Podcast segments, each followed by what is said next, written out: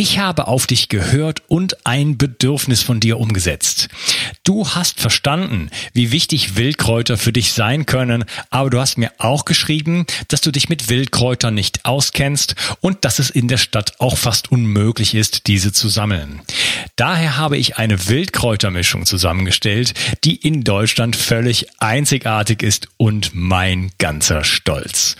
Du bekommst 15 heimische Wildkräuter in allerbester Rohkostqualität.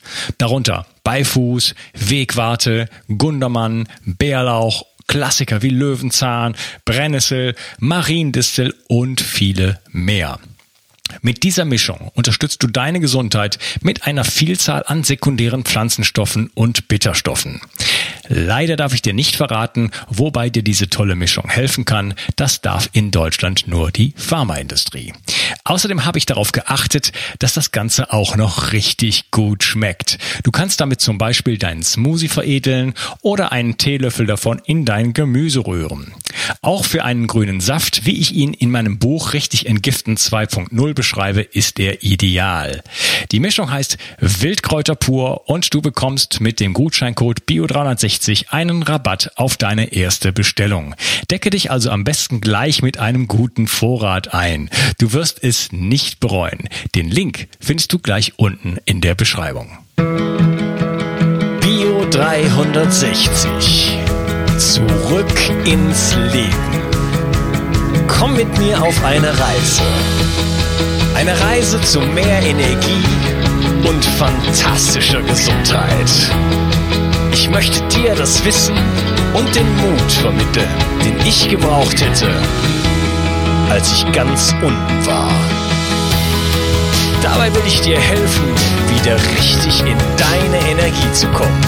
Zurück ins Leben. Wildkräuter gehören vermutlich seit Jahrmillionen zu unserem Speiseplan und haben auch dafür gesorgt, dass wir heute biologisch die sind, die wir sind. Dennoch ist den meisten Menschen in den Industrienationen der Kontakt zu ihnen abhanden gekommen. Welche wichtige Rolle Wildkräuter für unseren Organismus spielen und wie man sie wieder integrieren kann, erfährst du in dieser Episode. Mein heutiger Gast ist Buchautor, Geograf, Geologe sowie Biologe und bietet seit 2013 die deutschlandweit erste und einzige Ausbildung auf Hochschulniveau im Bereich essbare Wildpflanzen an. Begrüße mit mir Dr. Markus Strauß. Hallo Markus. Ja, hallo, grüße dich, Unkas. Ich bin äh, total aus dem Häuschen, dass wir beide uns jetzt endlich gefunden haben. Wir haben schon längere, länger den, es ist schon ähm, eine längere Zeit her, dass wir den Kontakt ja. aufgenommen haben und äh, irgendwie wollte, sollte es nicht sein. Und in der Zwischenzeit haben sich, ja, gibt es, ja, haben, haben Ereignisse stattgefunden, ähm, so dass dieses Thema jetzt äh, Wildkräuter für mich quasi noch virulenter äh, ist, gerade in diesem Moment, als es äh, äh, denn überhaupt jemals war. Und ich finde das ähm, super, super spannend. Aber bevor wir einsteigen in unser Thema, vielleicht kannst du dich noch ein bisschen äh, darüber hinaus vorstellen. Ja, du hast ja schon gesagt, was ich mache. Also im Prinzip ist mein Jahr so ein bisschen zweigeteilt. Es gibt das die extrovertierte Jahreshälfte. Ähm, das ist die von, wenn die Pflanzen wachsen, von März bis Oktober, November. Da bin ich am Unterrichten. Eben Kernthema ist da diese Hochschulausbildung, die du schon erwähnt hast. Und in der introvertierten Zeit im Winter, da bin ich meistens am Schreiben, sei es ähm, jetzt Artikel für Zeitungen, Zeitschriften oder sowas oder wieder neue Bücher. Also das ist so ganz grob das, was jetzt mein Alltag bestimmt. Und seit 2015, da ist noch was Neues dazugekommen. Da habe ich ja die Stiftung Evilpa gegründet. Evilpa ist ein Kunstwort, eine Abkürzung, steht für essbare Wildpflanzenparks, also immer die zwei ersten Buchstaben, gibt dann zusammen Evilpa. Und da, das hat eben zum Ziel, weil viele Menschen sagen, gerade die in den Großstädten, sagen, ja Mensch, wo, ich möchte das unbedingt, aber ich weiß gar nicht, wo ich eigentlich sammeln soll, weil da pinkeln die Hunde und dort ist der Fuchsbandwurm. Und wenn jetzt alle 700.000 Stuttgarter oder alle 1,4 Millionen Münchner äh, in den Wald gehen, dann ist der leer gegessen. Ähm, das ist ja auch nicht gut. Und was machen wir denn jetzt? Und da dachte ich, okay, ihr habt recht, wir brauchen Parks. Wir müssen also diese, diese malträtierten landwirtschaftlichen Nutzflächen wieder zurückholen, äh, demokratisieren sozusagen in der Allgemeinheit zugängliche Flächen, wo wir dann Wildkräuter kontrolliert auswildern und kontrolliert ver verwildern lassen, aber auch Beerenbüsche pflanzen und essbare Bäume und so weiter, so dass da ein Angebot ist, auch ein Bildungsangebot, wo Kräuterpädagogen oder die, die von mir ausgebildeten Fachberater dann Unterricht machen können, die Pflanzen erklären können, Stichwort grünes Klassenzimmer, und wo die Leute aber einfach kommen können und sammeln können. Und das muss eben wirklich siedlungsnah sein und wir brauchen da 4000 solche Evilpas, weil ja, Aldi, Lidl und Co. und so, die haben auch alle 4.000, 5.000 Filialen. Also wir brauchen 4.000 mindestens solche Parks. Und dann sind auch die Insekten vor dem Aussterben gerettet und die Vögel und so und alle anderen. Und wir Menschen haben eine gute Ernährung. Und das ist so das Ziel. Und da konnte ich den ersten auch schon einweihen. Und es gibt jetzt ganz viele Initiativen schon überall. Und das ist natürlich eine Irrsinnsaufbauarbeit, also sowohl intern wie extern und so.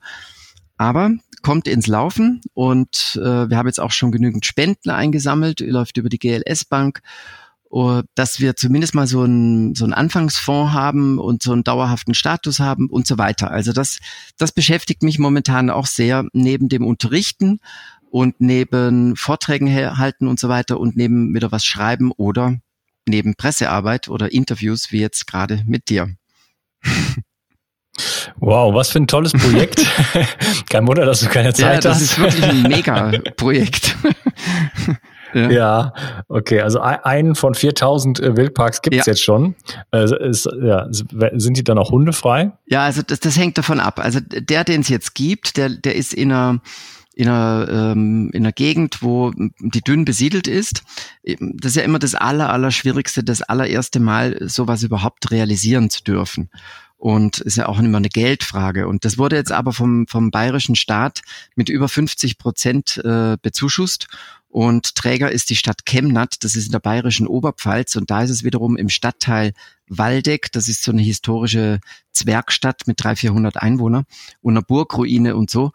Also sprich, dort ist nicht so viel los und das ist wirklich ein riesiges Gebiet. Durch einen sechs Kilometer langen Wanderweg sind 13 Teilflächen erschlossen und da kann man jetzt Hunde nicht aussperren. Also das ist einfach ein anderes Konzept. Wenn ich es jetzt in der Nähe von Berlin oder München oder so realisieren könnte, dann äh, müsste das natürlich so sein, dass es eine zusammenhängende Fläche ist mit einem mit mit einem äh, Zaun drumherum oder, oder besser mit einer Wildfruchthecke, wo das dann einfach geschlossen ist und ähm, wo ein Eingang ist, wo dann auch jemand ist und der dann sagt, ja, also der Hund muss jetzt angeleint werden und der kann dann da sitzen bleiben im Schatten mit Wasser und so, während Frauchen und Herrchen da reingehen, äh, weil das beißt sich natürlich, diese Problematik Hunde und, und Wildpflanzen haben wir natürlich in, in Ballungsgebieten ganz massiv. Und da in, in Chemnat-Waldeck, wo ich jetzt das mal pflanzen konnte, also wir haben tausend Büsche und Bäume in die Landschaft gepflanzt, ganze Alleen und Hecken und so. Und wir haben aber zum Glück dort auch schon alte, bestehende Vegetation, so dass man nicht nur so junge Sachen sieht, wo man noch nicht viel sammeln kann und denen man dann erstmal viel Glück wünschen muss, dass sie dann schön wachsen ähm, und nicht bei einer Dürre wie letztes Jahr alle eingehen oder so, ähm, sondern wir haben dort auch schon alte Vegetation, so dass äh, man wirklich von Anbeginn dort auch schon was sammeln kann. Und ja, also so muss man eben, so ein Evilpa ist immer eine Maßanfertigung, weil an jedem Ort ist, sind die, sowohl die ökologischen Bedingungen anders als auch die gesellschaftlichen, zu denen da die Hunde dann auch zählen. Ja, genau. Du hast gesagt, das beißt sich. Ja, das fand das ich schön. beißt sich, das passt zum Hund. Ja. Ja. ja, genau. Ja, da beißt Oder sich ja so einiges. sich. Also das ist ja, ja, wir steigen ja gleich ein in das, in das Thema, aber die Wildkräuter haben ja die Eigenschaft, genau da zu wachsen. Ja. immer am Wegesrand und so, ja, äh, wo dann die Hunde halt hinkommen und äh, auch Abgase sind und Mhm. äh, vielleicht auch Menschen äh, urinieren und so weiter. Deswegen ist das Ganze nicht so ganz unproblematisch, wenn man halt in einem dicht besiedelten Milieu sozusagen Ja, ja. sich aufhält. Ne? Was wir in Deutschland ja sowieso wo haben. Ja, ähm, dann lass uns mal einsteigen in das Thema. Und zwar fange ich immer sehr gerne von vorne an. Was sind denn eigentlich Wildkräuter und in Klammern sozusagen, was sind denn eigentlich keine Mhm. Wildkräuter? Ja, also Wildkräuter, man könnte, man kann die Grenze da ziehen, wo, also das sind Pflanzen, die wild wachsen. Das heißt, es gibt keinen Gärtner oder keinen Bauer, der dann irgendwie dran rummacht, also irgendwas sät, vorher pflügt und eckt und hackt und, äh, und dann irgendwie peppelt äh, mit Dünger oder mit Wasser oder heute mit äh, Pflanzenschutz, was ja einfach nur Gift ist. Ähm, also das fällt alles weg. Sprich, es ist das, was vor der Einführung der Landwirtschaft äh, schon da war und was uns Menschen, uns gibt es jetzt ungefähr 2,7 Millionen Jahre lang, was uns damals schon zur Verfügung stand. Und wenn man das mal sich vergegenwärtigt, so rein logisch, also wir haben 2,7 Millionen Jahre ähm, von Sammeln und Jagen. Ich sage es jetzt bewusst in dieser Reihenfolge. Wir waren Sammler und Jäger und nicht, wie es oft gesagt wird, Jäger und Sammler, sondern Sammler und Jäger, weil anhand von Knochen- und Zahnschmelzanalysen weiß man, dass wir sehr viel vegetabile Kost gegessen haben, wenn sie uns zur Verfügung stand. In Eiszeiten in Mitteleuropa, da war eher Fleisch zur Verfügung und da haben wir uns eher so verhalten wie heute die Inuits, die auch nur die Robben und Wale haben. Dann haben wir eher als Jäger gelebt. Aber sobald die Vegetation wieder da war oder in anderen Gegenden wie den Tropen, wo sie immer da war, da ist es wirklich 80, 20, 90, 10 zugunsten vegetarischer Ernährung. Und zudem, um jetzt das, ich komme gleich wieder zurück auf deine Frage, aber das Fleisch von damals kann man gar nicht mit dem Fleisch von heute vergleichen. Das ist qualitativ eben totaler Unterschied. Und ähm, auch von der Fettsäurenzusammensetzung her und so, das ist ja klar, weil das wilde Tiere waren, die waren draußen immer Bewegung, die haben immer nur äh, Pflanzen schön fressen können, die auch was taugen und nicht irgendeine Silage, Kraftfutter und, und Wachstumshormone und nur im Stall und so. Also komplett anders. Auf jeden Fall wir waren also immer Sammler und Jäger und haben immer wilde Qualität gegessen und Wildpflanzen gegessen, die eben, egal ob das jetzt, viele denken ja bei Wildpflanzen nur an die Kräuter, nur an die Bückware, aber man kann ja auch stehen bleiben und vom Strauch was pflücken oder man kann sich strecken oder klettern und vom Baum was holen oder man muss sich wieder bücken, weil es vom Baum runtergefallen ist. Aber was ich sagen wollte, es sind nicht nur Kräuter, sondern auch Sträucher und Bäume. Deswegen spreche ich ja immer von den essbaren Wildpflanzen und nicht so gerne von den Kräutern oder Wildkräutern. Und mhm. ähm, ja, und dieses ganze riesige Spektrum an, an Lebensmitteln, egal ob jetzt Pflanzen oder Tiere, das hatte immer wilde Qualität. Und zwar von 2,7 Millionen Jahre bis zur Einführung der Landwirtschaft. Und die haben wir erst eingeführt in Mitteleuropa 5800 vor Christus. Und seit Christus sind nochmal 2000 Jahre rum, also seit 7800 Jahren essen wir landwirtschaftliches Zeug und davor haben wir immer wilde Sachen gegessen. Das muss man sich klar machen. Das sind also 2,7 Millionen Jahre im Gegensatz zu 7800 Jahre, wo wir dann Landwirtschaft in Ur-Bio-Qualität nenne ich das immer, im Gegensatz zu unserem Neo-Bio, was wir heute haben, was ja so ein Gegensatz ist zu den industriell verarbeiteten Nahrungsmitteln. Von Lebensmitteln kann man da echt nicht sprechen. Und die wiederum, diese industriell verarbeiteten Nahrungsmittel, die sind ja erst so alt wie die industrielle Revolution. Und die war vor bei uns 120, 140 Jahren oder so. Und also sowas wie Maggi-Brühwürfel und, und, und Fertigsuppen und das ganze Zeug, äh, ausgemahlene Mehle und, und raffinierte Zucker und eingedostes Obst und so. Das ist alles ein, ein dickes ähm, Jahrhundert ungefähr alt, nicht älter. Und das muss man auch wieder in Relation sehen zu 7800 Jahre Urbio und vor allem zu 2,7 Millionen Jahren Wildpflanzen und wild, wildes Fleisch. Mhm, ne? Ja. Und wenn man sich diese Zahlen so, also 2,7 Millionen zu 7800 zu 120 Jahre und dann noch zu 30 Jahre Fast Food oder Convenience Food oder To Go. Ja, dann wird klar, warum wir heute alle so schlecht dran sind und so mit Gewichtsproblemen und Kinder schon Diabetes und so weiter. Das ist klar, weil das ist überhaupt keine artgerechte Ernährung mehr, weil wir in, in diesen kurzen Zeitabständen ernährungstechnisch und damit auch ökologisch, weil so wie wir essen, sieht die Landschaft aus. Da haben wir alles auf den Kopf gestellt und wundern uns, dass unser Darm schlapp macht, unser Immunsystem am Zusammenbrechen ist, dass wir irgendwie aus der Form laufen und nicht mehr fit sind und so weiter. Ne?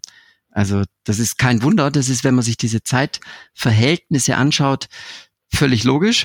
Und deswegen, wenn ich meine Arbeit in einem Satz zusammenfassen soll, und das betrifft jetzt alles, sowohl das Bücherschreiben wie das Unterrichten wie das mit der Stiftung, ich plädiere für die Reintegration der essbaren Wildpflanzen in unsere heutige Alltagsqualität. Also, dass wir steinzeitlich vernünftige Kulturtraditionen und mittelalterlich vernünftige Kulturtraditionen wieder in unsere heutige Zeit reintegrieren, weil dann, wenn wir die Errungenschaften unserer heutigen Zeit mit den vernünftigen und super bewährten Kulturtraditionen von früher zusammenbringen, dann haben wir einen echten Gewinn und dann haben wir einen echten Fortschritt. Wenn wir rein nur auf der technischen Seite bleiben und alles machen, was technisch möglich ist und geistig dabei verblöden und uns auch entsprechend ernähren, dann haben wir einfach ein fettes Problem. Ne? In allen Belangen, das sehen wir ja, was wie es der Umwelt geht und wie es uns geht. Ja, in der Tat. Und äh, ich bin da ganz bei dir, ähm, was so die Stichworte angeht, art, artgerechte Ernährung und so weiter. 2,7 Millionen Jahre haben wir eine Sache gemacht oder je nachdem, die, die waren natürlich die Umstände auch, haben sich auch ein bisschen gewandelt. Aber ähm, ja, Landwirtschaft findet erst seit kurzem statt. Und das heißt, das, was wir heutzutage auch so als ähm, soll ich sagen, ähm, absoluten Maßstab ansehen, äh, zum Beispiel vielleicht biodynamisches Gemüse mhm. oder sowas, ja, ist ja auch im Grunde genommen Novel Food. Ja, das gibt's ja auch alles noch gar nicht so so lange. Ähm, wenn man mal sich eine Karotte zum Beispiel betrachtet, was jetzt vielleicht ganz mhm. viele Menschen sagen, na ja, das ist jetzt ein gesundes Gemüse ja. und so weiter. Wenn man mal eine wilde Karotte ausbuddelt, dann sieht man, das hat nichts ja, miteinander genau. zu tun. Das schmeckt, das schmeckt ähnlich, ja. aber ähm, von der Karotte, von der wilden Karotte hat man auch jetzt erstmal so viel nicht zu erwarten. Also man, man, man wird auch gar nicht satt davon in dem Sinne. Denn äh, da gibt's eigentlich nichts zu essen. Das sind so ein paar Fasern, auf denen kann man so ein bisschen ja. rumkauen. Und äh, ja, da möchte ich gleich noch mit dir drüber reden, wo dann eigentlich so dieser Wert eigentlich von den Wildkräutern ähm, steckt und äh, was die für uns tun können. Aber ähm, wichtig ist erstmal zu sehen, dass, dass wirklich unsere heutige Ernährung, und du hast ja auch die Tierzucht und so, die äh, ja, Quälzucht und so angesprochen, äh, ganz, ganz weit davon entfernt ist von, von, den, von den Wirklichkeiten, die über Jahrmillionen mhm. haben. Ähm, ja, du hattest eben schon mal gesagt, wir haben immer schon auch Wildpflanzen benutzt. Ja? Also du hast, unterscheidest du so ein bisschen, wir wollen ja heute so ein bisschen über Kräuter reden, aber letzten Endes ist klar, wir haben uns natürlich immer aus, aus äh, äh von, von wilden Produkten ja. ernährt. Das hast du ja auch schon ausgeführt. Äh, die, egal, ob es jetzt Tiere waren oder Insekten, Wurzeln, äh, Blätter, Pflanzen und so weiter. Ähm, wie sieht's denn jetzt konkret mit den Kräutern aus? Ähm, ist, ist, wurden die immer schon benutzt? Ist das was, was ein Teil der, Ernährung war oder ist das was, was man sich so im Vorbeigehen mal abpflückt, wenn man gerade mal, ähm, was ich nicht, anderen Geschmack im Mund haben möchte? Oder wie, wie denkst du, dass da der Umgang war? Ja, das, also das war beides gleichzeitig. Also das waren äh, wertvolle Lebensmittel und es waren gleichzeitig Heilmittel. Also es gibt ja Pflanzen, die, die sind jetzt eher auf der Seite ähm, eines, eines Wildgemüses, also einem von einem Gemüse. Bei mir im Alltag sind es zum Beispiel Girsch oder Brennnessel oder Wiesenbärenklau. Das sind jetzt so Kräuter, die ich tatsächlich, weil sie auch bei mir hier wirklich reichlich wachsen. Also Brennnessel und Girsch sind ja überall weit verbreitet, aber Wiesenbärenklau hat man eben nur in Gegenden, wo es auch ein bisschen mehr regnet, wo es mehr feuchte Wiesen gibt. Und ähm, ich lebe ja im Allgäu hier auf 900 Meter und da habe ich reichlich Wiesenbärenklau. Das ist ein großes, ein großer Segen, ein großes Glück. Und also ich habe, das sind so meine Sachen, aus denen ich ganz regelmäßig Smoothies herstelle oder die ich, wenn ich Lust habe auf was gedünstetes, dann mit einer Zwiebel und einem Knoblauch zusammen wird das dann in der Pfanne gemacht und so und gibt dann Hirse oder Quinoa oder sowas dazu. Und äh, das hat man früher schon immer gemacht und, ähm, und viele andere auch noch. Das waren jetzt einfach mal drei Beispiele. Und wenn ich jetzt mal an die Brennnessel denke, von den erwähnten, die ist jetzt einerseits eine klasse Gemüsepflanze, aber andererseits eine richtige Heilpflanze. Die ist ja sogar schulmedizinisch heute noch oder wieder total schulmedizinisch auch anerkannt für ihre diuretische, also ausleitende Wirkung.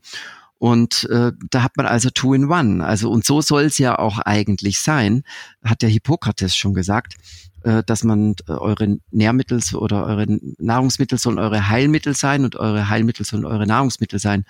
Also das ist ja dieser Ansatz, dieser ganzheitliche. Und das kann man von daher gar nicht so genau trennen. Aber es gibt natürlich schon Pflanzen, die, die dann eindeutig, sagen wir mal, auch geschmacklich nur auf der heilenden Seite sind, weil sie halt so hohen Gehalt haben von, von irgendwelchen Stoffen wie jetzt ätherische Öle oder so, dass es dann halt äh, so ist, dass man die nur noch als Gewürz nimmt, wie jetzt Thymian zum Beispiel. Es würde ja keiner auf die Idee kommen, äh, ein Thymian-Gemüse zuzubereiten. Das ist einfach geschmacklich zu dominant oder zu, zu einseitig und das wäre bestimmt auch nicht gesund, so viele ätherische Öle zu sich zu nehmen. Ähm, ja, das war jetzt nur, nur so ein Beispiel oder dann, dann ist es aus, aus der Logik der Pflanze heraus eigentlich schon klar, bist du jetzt ein Gemüse oder bist du eher ein Gewürz und bei Gewürz ist mir ja auch, also um beim, Be beim Beispiel Thymian zu bleiben, das ist einerseits ein Gewürz, andererseits hat es mit dem Thymol, dieses ätherische Öl, was da drin ist, ähm, natürlich eine super tolle Wirkung, wenn man Husten hat zum Beispiel. Ne? Also das ist, das geht immer einher, das lässt sich gar nicht so trennen. Und das ist letztendlich eine geschmackliche Frage, ob ich jetzt, ähm, ob sich das eignet, ähm, in, in größeren Quantitäten das essen zu können oder ob sich es automatisch reduziert ähm, auf kleinere Mengen und dann ist man beim Würzen oder beim Heilen. Ja, gut, das heißt, die, die Pflanzen geben einem das ja mehr genau. oder weniger vor. Ne? Also ich bin auch selber ein großer Freund von Brennnessel. Ähm, kann man, äh, gut, da braucht man, braucht man letzten Endes Hitze zu. Ne? Also im Backofen oder kurz andunsten ja. oder, äh, oder solche Geschichten. Dann kann man da tolles Gemüse draus machen, kann man Salat draus machen. Als Smoothie ähm, geht's natürlich. Man kann, ja, ich denke jetzt immer so eine Million Jahre ach so, zurück. Ach ne? so, ja, ja, okay. Was, was war jetzt dann damals? Also es gibt eine Technik, wo man sich die obersten vier Blätter sozusagen ab, abmacht, zusammenrollt und dann kann man die essen. Das schmeckt sogar ja. ziemlich gut. Ähm, aber da sehe ich jetzt noch nicht, ich meine, gut, das seit wann kochen wir, seit wann haben wir Feuer? Eine Million Jahre ist es ungefähr. Also da ist hm. es archäologisch ja, nachgewiesen, dass es häufig genutzt wurde. Ja, das ist natürlich dann auch schon eine ganze mm. Weile. Das heißt, äh, da kann man sich, äh, haben, haben uns wahrscheinlich auch dann immer schon Suppen gemacht und äh, ja, dann wahrscheinlich auch äh, die Fleischreste und Knochen und äh, Knochenbrühe mit, äh, mit verschiedenen Wildkräutern, wie zum Beispiel dann auch eben der Brennnessel wahrscheinlich zusammengemischt, vermute ja. ich jetzt mal. Ja, ist so. Also das, das hm. floss dann auch ineinander ein. Ich glaube auch heute, also ich, ich denke so, ist, wir haben, wir haben uns wirklich, wir essen zu wenig Rohes. Wir sollten unseren Rohkostbestandteil deutlich steigern. Aber es ist jetzt so, dass wir auch eine Million Jahre Kochkost gegessen haben. Und ähm, wenn jetzt manches so sehr überschießend ähm, da reingehen ins Thema und auf einmal, ah, jetzt esse ich nur noch wild und jetzt mache ich nur noch roh, dann ist ihr Darm ja gar nicht darauf vorbereitet und, und da kann es dann auch Probleme geben. Also deswegen empfehle ich immer, das Ganze auch einschleichend zu machen. Ich habe jetzt gerade, jetzt haben wir auch Hochsommer, wo wir das aufnehmen, ähm, zwei Wochen mal eine Rohkostkur für mich selber gemacht, weil ich jetzt auch mal keine Veranstaltung hatte und mal zu Hause war und das mal so richtig schön für mich zelebrieren konnte mit frisch gepressten Säften und, und Smoothies und Salate jeden Tag und Rohkostcracker aus dem Saftdrester wieder gemacht und so. Also da und, und dann so ähm, eine Guacamole mit Kräutern drin und, und Aufstriche und so weiter und Nüsse dazu geknackt. Also das hat mir jetzt einfach auch Spaß gemacht, gut geschmeckt und auch gut getan. Und im Alltag äh, mache ich das nicht. Im Alltag habe ich aber eine so sehr hohe Rohkostquote. Ne, also, weil ich esse einfach sehr gerne. Das, das entwickelt sich dann eben auch. Das ist dann kein Muss mehr, sondern das ist ein natürlicher Hunger, den man drauf entwickelt. Dass meine innere Stimme dann schon sagt, hm, jetzt habe ich so Hunger nach einem Smoothie oder jetzt hätte ich gern so einen schönen knackigen Salat und so weiter. Aber dann, das ist nicht so, dass ich mir dann vornehmen muss, du musst jetzt wieder Salat essen, weil es gesund ist. Ne? Das wäre ja furchtbar. Ja, zumal, also da bin ich, äh, äh, also es, wir haben ja so viele Konzepte heutzutage, ja. ne? so verstandesmäßige Konstrukte, wo wir sagen, ähm, nur noch, weiß ich nicht, ähm, äh, Schwarz ist gut oder ja. Weiß ist gut oder Rot ist gut. Ne? Und daraus entwickeln sich dann fast förmlich Glaubenskriege und auch genau. Identifikationsmuster. Genau. Und ähm, diese Identifikationsmuster äh, stehen dann oft sozusagen dem eigenen Hineinspüren in den Körper entgegen und können dann auch tatsächlich zu Krankheit oder zu Mangelzuständen führen, richtig, ja. äh, wenn einfach die, wenn, wenn die eigenen Körpersignale quasi völlig äh, überschrieben werden mit, mit, der, mit dem Glauben A, B oder C. Ja. Da stecken wir noch ganz tief, auch wenn wir aus Kirchen und so weiter ausgetreten sind oder das nicht mehr aktiv äh, praktizieren, da stecken wir noch ganz tief in, in Glaubensmustern und, und in Ideologien drin. Und äh, es, das genau, was du sagst, das finde ich genau richtig. Ähm, es geht darum, äh, wieder bei uns selbst anzukommen, in uns reinzuspüren, was fühle ich wirklich, was empfinde ich wirklich, welche Bedürfnisse habe ich wirklich. Und dann kommt man eben zu unideologischen Lösungen und, und äh, wir sind alle ja irgendwie auch einzigartig und ähm, dementsprechend gibt's da nicht die, genau. die äh, ultimative Ernährung, die für alle genau richtig ist. Ne? Qualitativ kann man sagen, wir essen insgesamt im, im großen Durchschnitt viel zu wenig Rohes, wir essen viel zu schlechte Qualität, das ist ganz zweifelsohne so. Wir äh, treiben es auch zu wenig bunt. Wir sollten uns wirklich trauen, bunter zu essen, weil dieses ganze Bunte hat enorm viel Power. Also da ist zum einen mal grün. Ne, Hildegard von Bingen hat schon von der Grünkraft gesprochen, weil Chlorophyll ist praktisch baugleich mit Hämoglobin. Das ist praktisch wie Blut, wirkt stark blutbildend und, und einfach von innen heraus belebend. Außerdem, wenn ich was Grünes esse, ist meistens viel Ballaststoff dabei. Das putzt auch gut den Darm durch, so dass der auch wieder auf äh, frischere Gedanken kommt und die Darmflora wird ausgemistet. Das ist auch nur heilsam. Aber auch äh, das ganze Farb Farbspektrum von Weiß und Gelb, diese Flavonoide oder nachher, wenn es ins Orange äh, Carotinoide und Rot reingeht und dann, wenn es ins Blau rüberkommt, die Anthocyane und so, das sind alles Stoffgruppen, das ist ja nicht nur drei Stoffe, sondern das sind riesen Stoffgruppen, die allesamt äh, das Immunsystem nach vorne bringen und uns von innen heraus wirklich vitaler und stärker machen. Und wenn man das eine Zeit lang praktiziert, dann wird man merken, dass man ähm, einfach viel seltener Infektionskrankheiten bekommt, dass man insgesamt wacher ist, dass man ähm, ne, dass man besser in die Sonne gehen kann, nicht so schnell einen Sonnenbrand kriegt zum Beispiel und lauter solche Effekte. Also das ist wirklich toll. Ne? Das man merkt einfach, dass es einem stärkt von innen raus und nicht auf eine künstliche Art und Weise, sondern eben auf so eine, eine ruhige, wohltuende, stabile Art und Weise. Ja, bringt einen gewissermaßen der Natur auch ja. näher. Ne? Du hast gerade gesagt, man kann wieder in die Sonne ja, gehen. Absolut. Ja, äh, Je weiter wir davon entf uns entfernen, desto mehr Schwierigkeiten bekommen wir dann auch wiederum. Ja. Ne? Und Ernährung muss schon irgendwo individuell sein, allein wenn man den Menschen als Holobionten mhm. mal betrachtet, als, als, als einen, einen maximalen Wirt für eine unglaubliche Anzahl ja. von Lebensformen, äh, dass wir uns da unterscheiden, ja, und da, da, da kommen natürlich noch irgendwie Sozialisation und Genetik und Epigenetik und solche, ganz solche vielen Faktoren kommen da rein. Das heißt, wir sind da tatsächlich alle unterschiedlich und äh, ja, ähm, Qualität ist natürlich ist meiner Meinung nach genau, also genauso denke ich wie du, dass Qualität sehr, sehr wichtig ist. Aber was jetzt im Einzelnen gegessen werden muss und was jeder verträgt und wie er, wie er sich dabei fühlt, äh, das kann durchaus sehr, sehr unterschiedlich ja, sein. Sehe ich auch so. Aber ja. die Natur bietet uns uns doch so, wir leben doch in so einem Paradies, ja. Also wir haben so viel tolle Wildpflanzen vor der Nase. Und ähm, wir haben auch, spricht ja nichts gegen die, gegen die guten Kulturpflanzen. Also wir haben ja vorher das schon mal angerissen mit, äh, mit Demeter zum Beispiel. Das war ja damals eine Reaktion von Steiner auf die industrielle Revolution. Und ähm, kam die Reformbewegung auf und die haben sich dann wieder um Qualität bemüht und haben eben diese alten Sorten ähm, ganz bewusst mit guten Kreislauftechniken, Kreislaufwirtschaft und so weiter wieder angebaut. Und da spricht meines Erachtens nichts dagegen, dass wir das essen.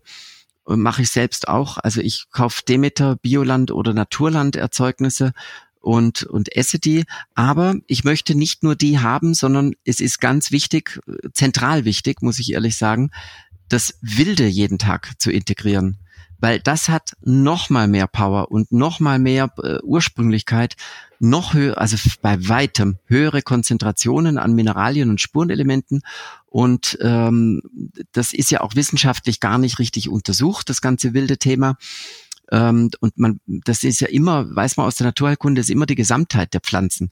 Und das ist ja klar, wenn ich jetzt eine Brennnessel oder einen Wiesenbären klaue oder ähm, Knoblauchsrauke und was es alles gibt.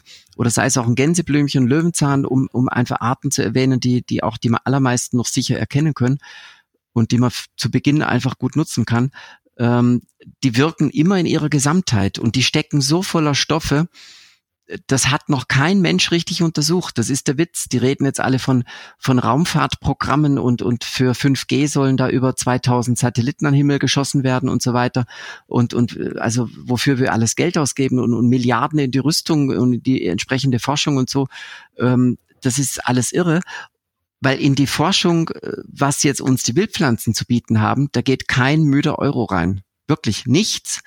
Wir wissen nur Punktwerte weil zufällig mal ein Professor in den 80er Jahren von der Uni Bonn, so ein Agrarwissenschaftler, auch Wildpflanzen hat ähm, durch seinen Versuchsaufbau hat mit durchlaufen lassen, während er von Baumwolle bis Karotte alle Kulturpflanzen da durchforscht hat.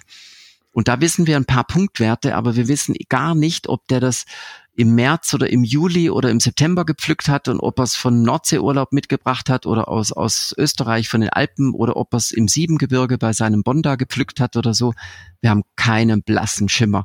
Das ist ein Armutszeugnis. Es ist wirklich ein Armutszeugnis und es macht, es diskreditiert eigentlich die ganze Forschungslandschaft, wie lächerlich, dass wir das, worauf eigentlich die Menschheit aufgebaut hat in den letzten 2,7 Millionen Jahren, dass wir darüber gar nicht richtig Bescheid wissen, uns im Prinzip auch oft gar nicht wollen.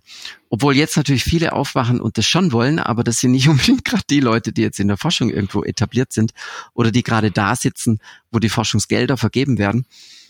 Und ja, oder die Gel Gelder oder selber die Gelder hätten. selber hätten, ja. Obwohl da wachen jetzt auch einige auf und sagen, Mensch, ähm, ja, also vielleicht wird's bald mal erforscht.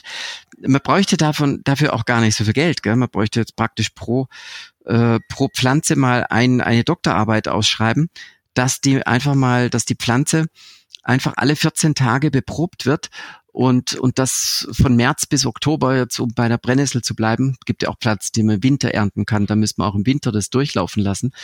Und man müsste diese Daten, die man da gewinnt, auch korrelieren lassen mit, mit äh, Regenhäufigkeit äh, und mit Sonnenscheindauer und so. Weil die Pflanzen machen jetzt äh, zum Beispiel Vitamin C ja nicht für uns, weil sie wissen, da kommt dann in drei Wochen einer und pflückt mich ab, sondern das machen die ja für sich selber. Und ähm, eine Pflanze produziert der Vitamin C zum Beispiel, um sich selbst gegen UV-Strahlung und sowas als, als Antioxidant schützen zu können. Und äh, ich habe einmal so eine Studie gesehen, ähm, wo Buch, der Vitamin C-Gehalt im Buchenlaub korreliert äh, mit, ähm, mit Sonnenscheindauer es war unglaublich, wie, wie, wie groß die Ausschläge da drin sind. Und deswegen ist, wenn man da auf einer Packung stehen hat, äh, so und so viel ist da drin, das ist ein Witz, wenn man Pflanzen dann wirklich kennt, wie, wie die eigentlich reagieren auf die äußeren Umstände. Das kann immer nur Nährungswert sein. Ne?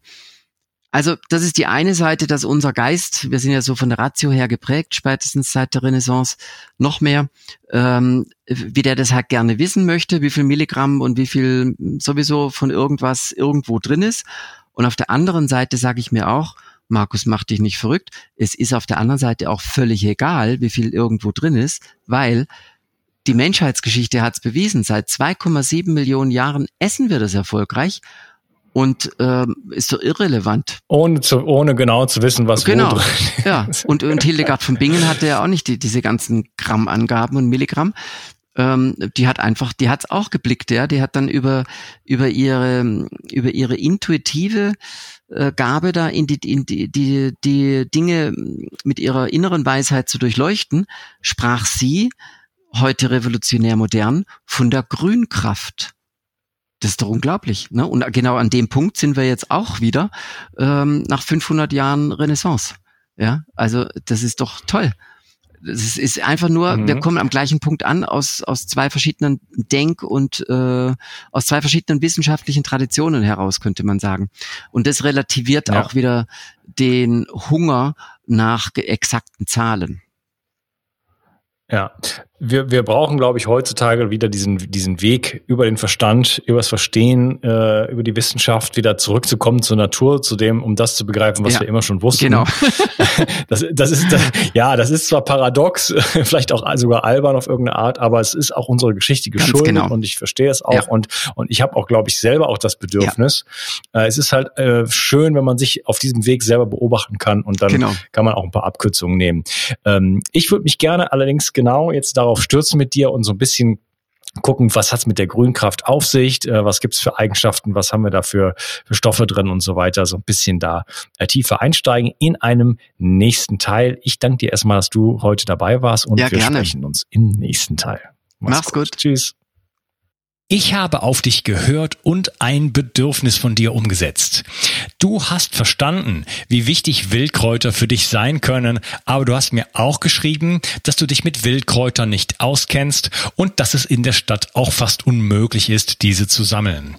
Daher habe ich eine Wildkräutermischung zusammengestellt, die in Deutschland völlig einzigartig ist und mein ganzer Stolz. Du bekommst 15 heimische Wildkräuter in allerbester Rohkostqualität. Darunter Beifuß, Wegwarte, Gundermann, Bärlauch, Klassiker wie Löwenzahn, Brennnessel, Mariendistel und viele mehr. Mit dieser Mischung unterstützt du deine Gesundheit mit einer Vielzahl an sekundären Pflanzenstoffen und Bitterstoffen. Leider darf ich dir nicht verraten, wobei dir diese tolle Mischung helfen kann. Das darf in Deutschland nur die Pharmaindustrie. Außerdem habe ich darauf geachtet, dass das Ganze auch noch richtig gut schmeckt. Du kannst damit zum Beispiel deinen Smoothie veredeln oder einen Teelöffel davon in dein Gemüse rühren. Auch für einen grünen Saft, wie ich ihn in meinem Buch Richtig Entgiften 2.0 beschreibe, ist er ideal. Die Mischung heißt Wildkräuter pur und du bekommst mit dem Gutscheincode BIO360 einen Rabatt auf deine erste Bestellung. Decke dich also am besten gleich mit einem guten Vorrat ein. Du es nicht bereuen. Den Link findest du gleich unten in der Beschreibung. Bio 360. Zurück ins Leben. Komm mit mir auf eine Reise. Eine Reise zu mehr Energie und fantastischer Gesundheit. Ich möchte dir das Wissen und den Mut vermitteln, den ich gebraucht hätte, als ich ganz unten war. Dabei will ich dir helfen, wieder richtig in deine Energie zu kommen. Zurück ins Leben.